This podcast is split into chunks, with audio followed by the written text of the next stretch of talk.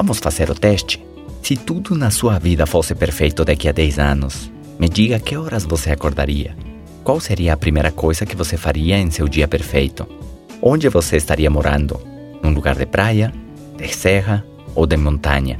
Você acordaria sem nenhuma preocupação, pois tem bastante dinheiro no banco e nenhuma dívida. Depois de uma noite de sono reparador, você acorda e, quem sabe, faz atividade física ao ar livre ou na sua própria academia dentro de casa. Toma uma ducha muito gostosa e, sem horário para cumprir, sai e toma um café da manhã saudável e deixa seu corpo num pique de energia para iniciar o seu trabalho que você adora. Nada de trânsito, pois você trabalha a partir de casa e seu escritório fica a poucos metros. Você chega ali bem disposto e bem animado, com todos os projetos e as oportunidades que tem pela frente naquele dia. A sua esposa ou o seu marido fazem a sua parte também e juntos esperam os seus filhos para o almoço familiar. Um momento muito importante para fortalecer a comunicação e os valores dos seus filhos. À tarde decidem não trabalhar. Tomam a tarde livre para sair e curtir o seu hobby favorito, uma obra de teatro, um show ou vão de compras ao shopping. E à noite tem um jantar delicioso no seu restaurante favorito. Tem duas opções.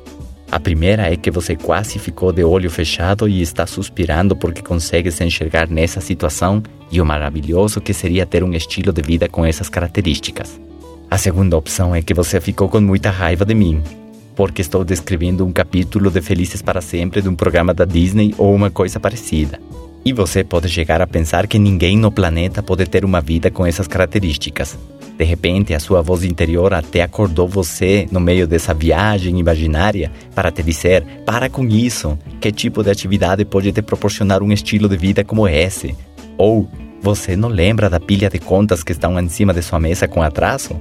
Olha, acorda a sua realidade, porque você precisa se concentrar no trânsito pesado. Está quase na hora de você chegar no seu emprego e você fica aí sonhando com coisas que nunca vão acontecer. Basta olhar a sua realidade. Você pode se deixar puxar para baixo pela sua realidade, mas confie em mim. Se as pessoas tivessem olhado para seus medos ou para suas realidades antes de acreditar ou iniciar grandes projetos em suas vidas, nós não desfrutaríamos de quase nada do que existe hoje, que mudou o mundo e a vida de milhões de pessoas.